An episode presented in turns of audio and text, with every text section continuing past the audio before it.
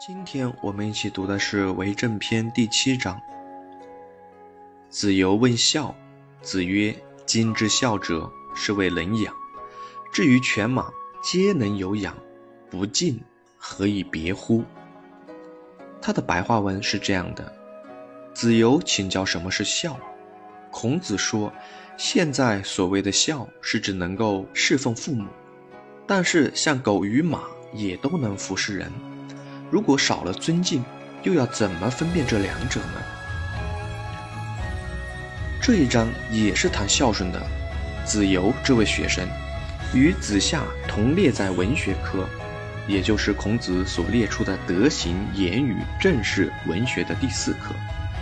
这代表他们对于文献、书本知识都学习得很好，非常熟悉。在《礼记·礼运大同篇》中，一次大的祭祀之后。孔子说：“大道之行也，天下为公。”就是对这位学生说的。